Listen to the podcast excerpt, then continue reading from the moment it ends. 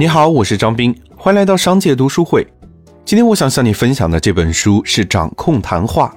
一九九八年，有三名犯人越狱，每个人都有枪，就藏在纽约的一个公寓楼里。警察把公寓楼包围得水泄不通，但不敢贸然进去。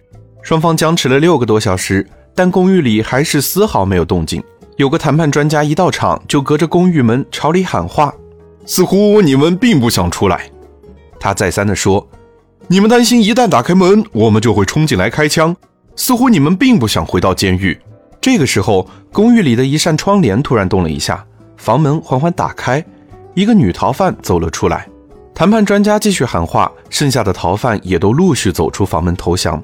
这场长达六个小时的拉锯战才算告一段落。后来，逃犯们对着谈判专家坦言：“我们的确不想被抓或者被警察射杀。”我们相信你不会甩手不管，会保护我们的安全，所以我们就出来了。不是苦苦劝告，也不是发号施令。这位谈判专家把逃犯心里最担忧的事情讲了出来，试图去理解他们，最后也就获得了他们的信任。有个逃犯还说了一句：“是你让我们平静了下来。”这句话让我印象深刻，因为人一旦平静下来，就能做出理性的决策。而保持平静的情绪是我们在对话谈判中经常容易忽略的。不仅是犯罪绑架中遇到的谈判，我们在日常生活中也会遇到很多谈判的场景。如果谈判谈崩了，很多情况都是因为有一方或者双方意气用事。跟客户谈生意的时候，你根本就没有诚信，谈不拢，不谈了。跟领导谈论加薪的时候，嗯，这份工作我干不了，你愿意找谁就找谁吧。跟老板讨价还价的时候。我看你就是乱开价，就是个无良奸商。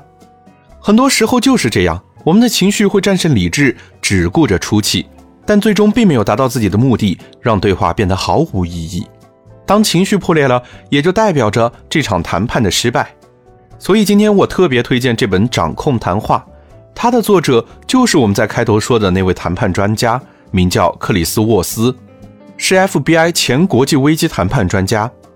这本书是作者总结了二十余年谈判经验的心血之作，从生死一线的实战谈判入手，引出掌控谈话的策略和技巧，落实到每个人的日常生活的真实场景，让我们将理论和技巧都运用在实践中。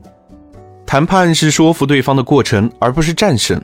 作者不仅让我们看清了谈话的本质，又教我们用一套任何时候都有效的语言模式来应对生活中的对话情景。学会如何利用策略理解和控制人心，来达到我们的谈话目的。好了，今天的推荐就到这儿。如果你想收听更多内容，欢迎订阅。让我们在一年的时间里共读百本好书。我是张斌，我在商界读书会等你。